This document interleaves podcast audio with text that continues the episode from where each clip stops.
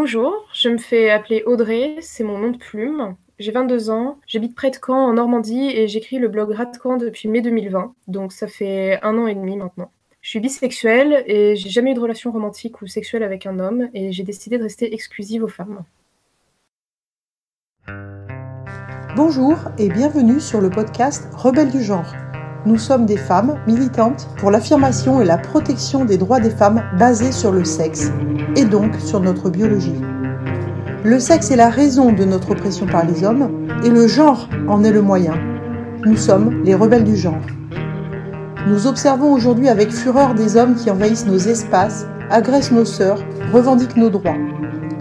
Conditionnées à la gentillesse et touchées par leur victimisation permanente, les femmes mettent en général un certain temps à comprendre l'arnaque du mouvement transactiviste et commencent souvent par soutenir cette idéologie. Puis elles ouvrent les yeux, constatent sa violence et la refusent. Ce podcast est là pour donner la parole à des femmes qui expliqueront pourquoi et comment elles sont devenues critiques du genre et qui témoignent de leur parcours. Écoutons leurs paroles.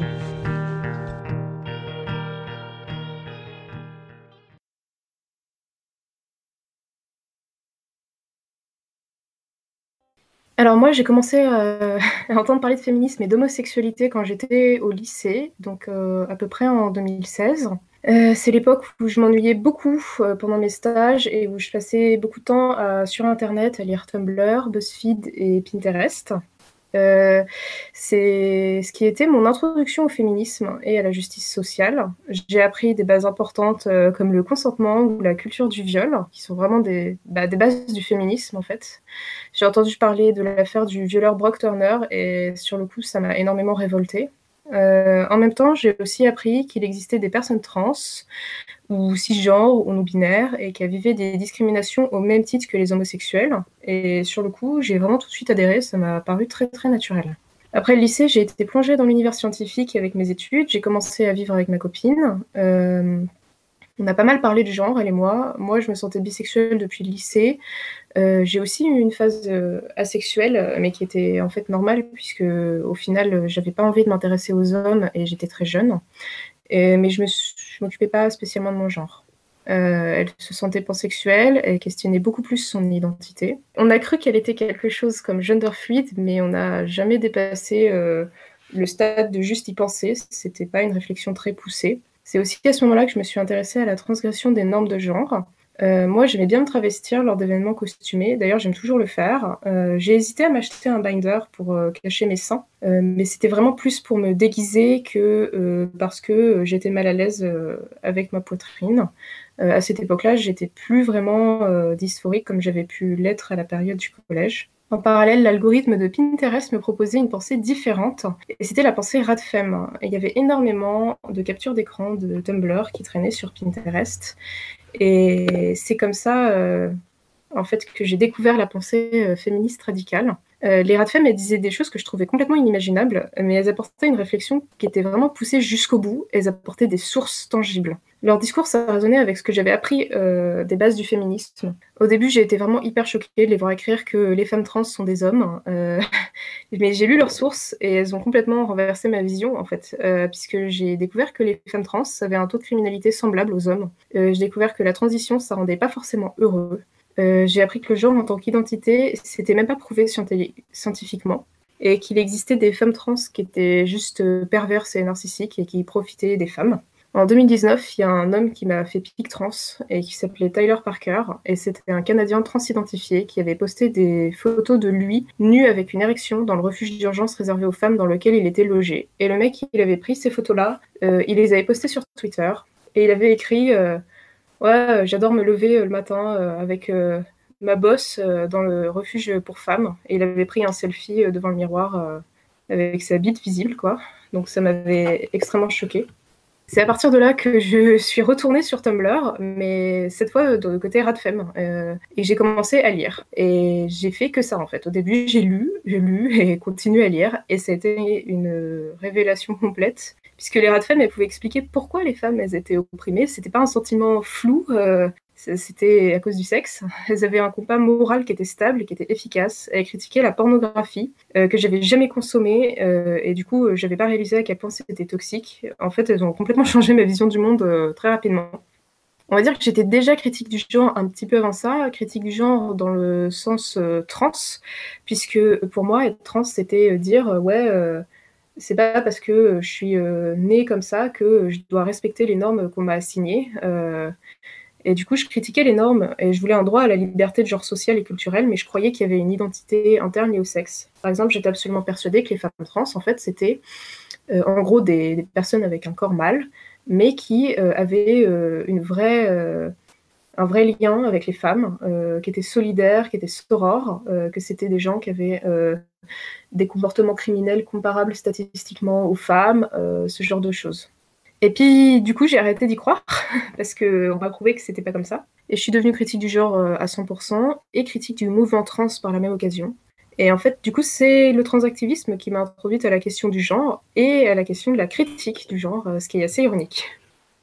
Pourquoi est-ce que tu penses que cette idéologie transactiviste est une menace pour les femmes ou euh, pour leurs droits ou pour les enfants, pour la société? Alors, je pense que c'est une menace pour plein de choses. Je pense aussi que c'est une menace pour les personnes trans, euh, ironiquement parlant. Euh, si on parle d'idéologie du genre comme identité, alors c'est une menace parce que c'est une idéologie religieuse qui se fait passer pour un mouvement de droit social. C'est dangereux parce que ça renforce des stéréotypes qui sont toxiques, surtout pour les femmes, et pour les gays et les lesbiennes. C'est dangereux parce que ça empêche de régler le problème à grande échelle aussi, puisqu'on apprend qu'il suffit de se changer soi individuellement et pas la société. Euh, et pour moi, c'est très problématique puisque c'est la société en fait qui crée tout ça. Euh, mais on apprend aussi que la société est problématique, mais c'est juste parce qu'elle oblige les gens à rentrer dans un rôle et pas parce que les rôles en eux-mêmes existent et sont toxiques. Euh, ça a été mon début, mais c'est très insuffisant. Pour les enfants, c'est dangereux à cause de la médicalisation. Les bloqueurs de puberté, c'est hyper dangereux. J'ai fait un article sur le sujet euh, et je vous invite à aller le lire. Je me fais un petit coup de pub. Les hormones, c'est très dangereux aussi. C'est très peu étudié. Dans certains pays, je sais plus, mais je sais qu'il y a des endroits dans le monde où les chirurgies sont autorisées sur les mineurs. Euh, au Canada, il y a une loi qui fait que les parents ne sont pas mis au courant si leur enfant est considéré trans par l'école. Euh, les psys des cliniques de genre alertent sur les dangers de médicaliser des enfants qui sont majoritairement gays et autistes, surtout les filles. Sauf que ces psys-là, ils se font virer ou ils démissionnent parce que personne ne les écoute. Euh, il y a vraiment un gros problème. C'est aussi dangereux parce que ça renforce l'idée que les enfants peuvent consentir euh, très jeunes à des traitements médicaux. Euh, ça stérilise des enfants et ça prend pas du tout en compte le fait qu'ils n'auront aucune vie sexuelle possible plus tard mais qu'ils peuvent pas s'en rendre compte. Ça trompe aussi les parents qui ne savent pas à quoi ils s'engagent euh, et à qui on dit globalement soit tu laisses ton enfant transitionner, soit il va se suicider. Donc voilà, ça c'est pour le danger envers les enfants. C'est aussi une menace euh, légale pour nos droits, puisqu'on ne peut plus refuser de mal dans nos espaces. Euh, c'est une menace pour les gays qui sont victimes de viols par euh, déception et qui, eux aussi, ont leur espace envahi et qui sont poussés à transitionner. C'est en Iran, mais aussi dans d'autres pays où les gays, on leur laisse le choix de transitionner ou d'être exécutés concrètement on ne peut plus s'exprimer sur ce sujet sans perdre euh, une vie sociale en France, en fait. Euh, je sais qu'en Angleterre, euh, il y a des femmes qui ont perdu leur travail, même si c'est contesté, on va dire, c'est arrivé. Beaucoup de femmes vivent un harcèlement constant et très violent. Il y a énormément de, choses à dire, en fait, sur pourquoi l'idéologie, c'est une menace. Il y a juste beaucoup trop de choses qui ne vont pas dedans. Pour ta part, qu'est-ce qui t'a décidé à témoigner sous ta réelle identité ou de façon anonyme? Est-ce que tu as déjà subi des pressions, des menaces? Est-ce que tu as euh, l'impression d'un danger euh, dans ton entourage euh, ou au contraire, est-ce que tu te sens en sécurité pour en parler? Alors moi, je témoigne de façon anonyme, sous un nom de plume, parce que j'ai pas envie que mon entourage soit raccroché à mes idées. J'ai 2000 personnes qui me suivent sur Instagram, et dès que j'ai créé mon compte, je voulais pas révéler mon identité, je voulais pas poster de photos de moi-même, euh, pas parler de ma vie privée, au-delà du fait que j'ai une copine et que j'habite pas très loin de Caen. Doan Mouto et Marguerite Stern euh, ont vraiment été la preuve que j'avais raison, malheureusement, puisque très peu de temps après que j'ai lancé mon compte, euh, elles ont commencé à vivre un harcèlement constant bah, qui a toujours lieu en fait. Moi, je vis pas de harcèlement, euh, mais j'ai des messages haineux assez courants. Euh, d'ailleurs, j'archive tout. Euh, une des raisons pour lesquelles j'ai pas envie de témoigner sous mon identité réelle, c'est aussi parce que je suis jeune, puisque j'ai 22 ans. J'ai envie de faire des études. euh, que j'ai pas envie de me disputer avec ma famille ou avec ma belle famille ou avec un potentiel environnement professionnel. Et donc, en fait, euh, j'en parle pas autour de moi. en tout cas, j'évite aussi parce que je lis énormément pour écrire mon blog et c'est des connaissances qui sont pas officialisées, on va dire, puisque je n'ai pas pas fait d'études de médecine, par exemple, pour parler des bloqueurs de puberté, mais euh, je me suis renseignée toute seule et du coup, mon entourage ne comprend pas d'où viennent mes connaissances et j'ai pas envie d'avoir à me justifier sur ce sujet-là et du coup de devoir de fil en aiguille finir par expliquer que je tiens un des blogs les plus qualifiés de TERF de France, je pense. Euh, donc on ne peut pas vraiment dire que je me sens en sécurité. J'ai vu assez d'exemples de femmes qui ont subi des conséquences très importantes dans leur vie pour avoir compris que c'est un sujet euh, grave, qu'il ne faut pas du tout prendre à la légère. Euh, je sais que c'est pas forcément connu en France. On a les deux exemples de Dora et de Marguerite, mais euh, en Grande-Bretagne, il y a des femmes qui, comme j'ai dit, ont perdu leur emploi euh, ou qui se sont retrouvées en garde à vue pour avoir mégenré une personne. Si, j'ai vu assez d'exemples de femmes qui ont subi des conséquences importantes pour avoir compris que c'est un sujet qui est très grave. As-tu une anecdote à raconter sur un événement qui t'a marqué concernant la transidentité ou le transactivisme? Alors, j'ai deux anecdotes. La première, c'est que j'ai eu une énorme crise existentielle quand j'ai commencé à comprendre que ce que racontaient les trans, ça faisait aucun sens. J'ai vraiment l'impression d'être une personne horrible. J'en ai beaucoup parlé à ma copine. Elle m'a écoutée pendant des heures. Je m'énervais toute seule. J'étais fâchée que personne réponde à mes questions sur Twitter. Euh, c'était vraiment terrible en fait. J'ai passé plusieurs jours à, me dire Ah, mais ça fait aucun sens, mais, mais j'ai pas envie d'être transphobe et, et, je comprends rien et c'est frustrant. Et vraiment, ça m'a retourné le cerveau finalement, euh, quand la dissonance cognitive s'est calmée, bah, je me suis sentie vraiment mieux. Et euh, même maintenant, des fois, j'ai toujours un petit peu des doutes parce qu'on est entouré euh, d'un discours contraire, entre guillemets. Mais, mais je, je sais que, que ce que je lis et que ce que je vois et ce que j'entends, ça fait sens à travers le prisme Radfem. Et dès que je me questionne trop sur la question trans, je réalise que ça fait vraiment aucun sens. La deuxième anecdote, c'est que j'ai été rejetée du planning familial parce qu'une des employées du planning m'a parlé sur Insta sans que je sache qu'elle vienne du planning. Elle a été choquée que je sois abolitionniste.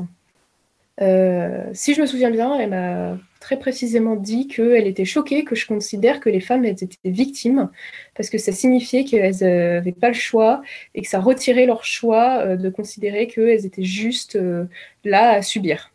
Donc en fait, euh, j'ai été appelée, on m'a fait une petite réunion où j'étais seule face à trois employés du planning. On a critiqué ça, on a reproché mes positions sur l'activisme trans. Euh, du coup, j'ai jamais pu participer à des actions auprès du planning, alors que je voulais apprendre à, à voir comment se passaient des sessions de formation ou d'action dans des collèges. On m'a aussi reproché d'avoir parlé d'intersexualité, alors que je ne suis pas une personne concernée. Sauf que le planning, ils ont sorti un manuel qui parle d'intersexualité, alors que les auteurs et autrices qui, sont, qui ont écrit ce, livret, ils ne sont pas concernés directement non plus. Alors, euh, c'est vrai qu'ils ont fait appel euh, au collectif intersexe euh, et allié pour l'écrire, mais je trouve ça un petit peu gonflé de leur part de m'avoir reproché ça, sachant que quand je leur ai parlé d'intersexualité, j'ai écrit un, un petit livret qui est toujours disponible sur mon blog d'ailleurs, euh, et dont les sources en fait viennent de personnes intersexes, et spécifiquement de femmes intersexes. Donc au final, je suis pas mécontente d'avoir été virée, mais euh, vraiment ça en dit long, et c'était un petit peu difficile à vivre sur le coup. As-tu quelque chose à ajouter? Oui, j'en ai marre qu'on me dise que je vais les trans. Personnellement, la transidentité, c'est quelque chose qui m'a introduite au féminisme et à la critique du genre, même si c'est assez paradoxal. On est aussi pas mal dans le féminisme radical euh, à être désisté, détransitionné, dysphorique, voire toujours transitionné. C'est pas mon cas, mais j'en connais. J'apprécie certains hommes transidentifiés ou des trans qui sont critiques du genre euh, et qui du coup ont une vision unique euh, de ce que c'est que la transition et de ce que c'est que leur vie et l'homosexualité souvent. J'ai une réelle compassion pour tous les gays, les bisexuels, les hommes qui ne conforment pas et qui sont victimes de violences parce qu'ils sont efféminés. J'ai aussi de la compassion pour ceux qui meurent tués par des hommes dans la prostitution. Ils représentent l'écrasante majorité des personnes trans qui meurent chaque année. J'aimerais vraiment que toute cette violence, elle cesse. Euh, et j'en ai marre qu'on m'accuse euh, de tuer des personnes trans parce que je dis que c'est des hommes, euh, justement. Euh, mais je tolère pas qu'on envahisse nos espaces. Je tolère pas qu'on se fasse insulter, qu'on se fasse menacer, qu'on nous frappe. Euh, il y a à peine, euh, enfin hier en fait, j'ai appris qu'il y a des féministes à Bruxelles qui ont été agressées parce qu'elles étaient abolitionnistes. Il y a le collectif de résistance lesbienne qui a été agressé parce que elles veulent pas de pénis dans leur sexualité. Elles ont été agressées par un homme d'ailleurs. Il y a même des, lesbiennes qui ont été tuées par des hommes transidentifiés, en fait. Dana River, euh, qui est un, homme transidentifié connu, euh, qui, a tué un couple de lesbiennes et leur fils adoptif. Tout ça parce que euh, c'était des lesbiennes et tout ça parce que nous, Radfem, on reconnaît le sexe. Ben, les, lesbiennes sont les premières victimes et les femmes comme moi aussi qui veulent pas d'hommes dans notre vie sexuelle, en fait. Parce que moi, je suis bi, j'ai décidé que j'aurais jamais d'hommes dans ma sexualité et ça en énerve beaucoup. Et les femmes hétéros qui veulent pas d'hommes dans leur sexualité non plus, elles aussi, euh, elles se font cracher dessus. Mais, mais voilà, c'est toujours les lesbiennes qui trinquent en premier, on va dire. Et je tolérerai pas ça, en fait. Je tolérerai pas euh, que mes sœurs qui veulent pas euh, d'hommes dans leur vie privée se fassent harceler, se fassent tuer, se fassent frapper. Voilà, c'est ce que j'avais à ajouter. C'est qu'il y en a marre de toute cette violence alors qu'on nous traite de nazis en face, alors que c'est pas nous qui tuons des personnes trans.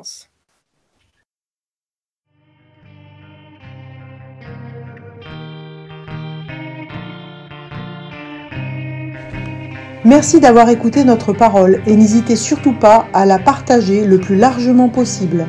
S'il vous plaît, signez la Déclaration des droits des femmes basée sur le sexe womensdeclaration.com. Rejoignez-nous, n'ayez plus peur, ensemble nous ferons changer les choses. Si vous souhaitez témoigner, contactez-nous. Et à bientôt pour un nouveau témoignage de Rebelles du genre.